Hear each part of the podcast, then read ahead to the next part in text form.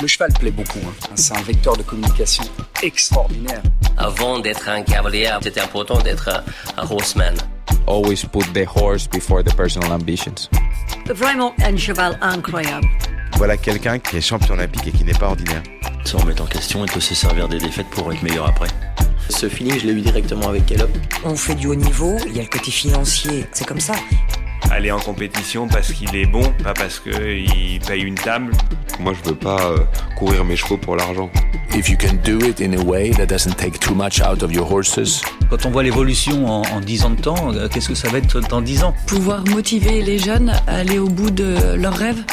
Forme de très très bons compétiteurs. Je ne vais pas dire que ça forme des hommes de chevaux. Pour moi, les bons moments, ils sont à venir. Aujourd'hui, euh, réussir sa vie, c'est avoir la vie que l'on souhaite. Let's remember, several months ago now, we crossed the Atlantic Ocean and landed in Florida to meet new equestrians. While in Wellington, we had the great opportunity to meet the discreet and talented rider, daughter of Mario and Lisa Deslauriers, Lucy Deslauriers. Lucy is discreet and talented, yes, but she is more than that. This interview turned out to be a pure revelation to us. We were lucky enough to meet a young woman who is brilliant, ambitious, determined, hardworking, observant, and so resilient. After having had the good fortune to be born into an equestrian family, where everything predestined her to experience great moments in sport and to become an accomplished athlete, Lucy also made the choice to study first and foremost, and she took the time to find out what path she really wanted to take. After graduating from university, she decided to devote her time and her life to her sport. She is passionate about horse riding for a thousand and one reasons, but above all for the bond and love she nourishes for horses. After taking part in her first Nation Cup, then in her first Nation Cup final in Barcelona, and coming third in the Pan American Games in 2019, the question is how can she make a mark and, above all, survive at such a competitive level? I hope you enjoyed this episode as much as we do, and I'd like to thank Lucy for her time. If you like our media, you can support our work by sharing our episode in your stories, sending a link to your friends, or rating us 5 stars on Apple Podcast. This week we decided to be the sponsor of our own episode. Let me explain.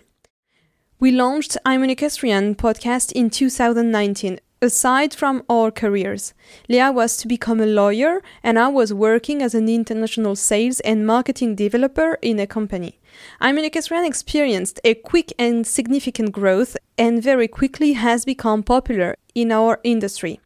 After a couple of months and some episodes released, we were contacted by brands and companies from the equestrian industry asking us to produce and promote their own podcast channel.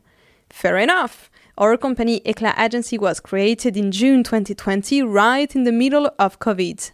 Three years later, our team gathers four people, soon to be five, and Eclat Agency has extended its scope of competencies. Podcast production for brands and organization, obviously, but also digital communication, community management, content creation for social networks, up to communication strategy. Our current customers are restaurants, stores, clothing brands, athletes, events, organization, medical brands. So if you need some support to develop awareness about your business, we might be able to help you thrive. Send us an email to hello at eclatagency.co. Let's dive into this conversation with Lucy Deslauriers. Have a nice time listening to this episode. I read that Beezie Madden was your main inspiration. I read that on the FEI website uh, last year, right here in Wellington. We had the chance, the huge chance to record a powerful episode with Beezie and John. Um, can you tell us about Beezie, about what inspired you from her personality, from her career, um, her, I don't know, journey? Yeah, I think growing up in America in our sport, I've been lucky to have a lot of female riders at the top level to look up to. And I think that's not the case in every, I mean, I know that's not the case in every country, right? So um, even it's actually funny. My mom, we always talk about how she was on like the first all female Nations Cup team or something um, for the US.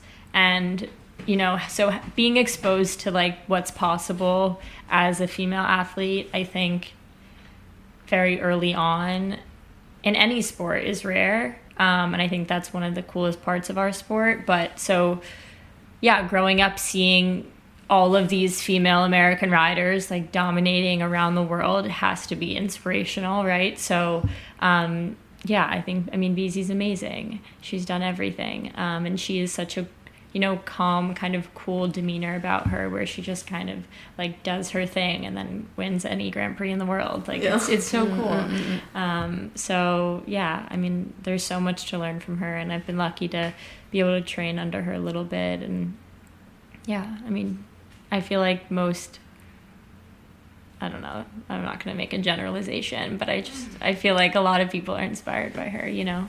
Her story's so cool.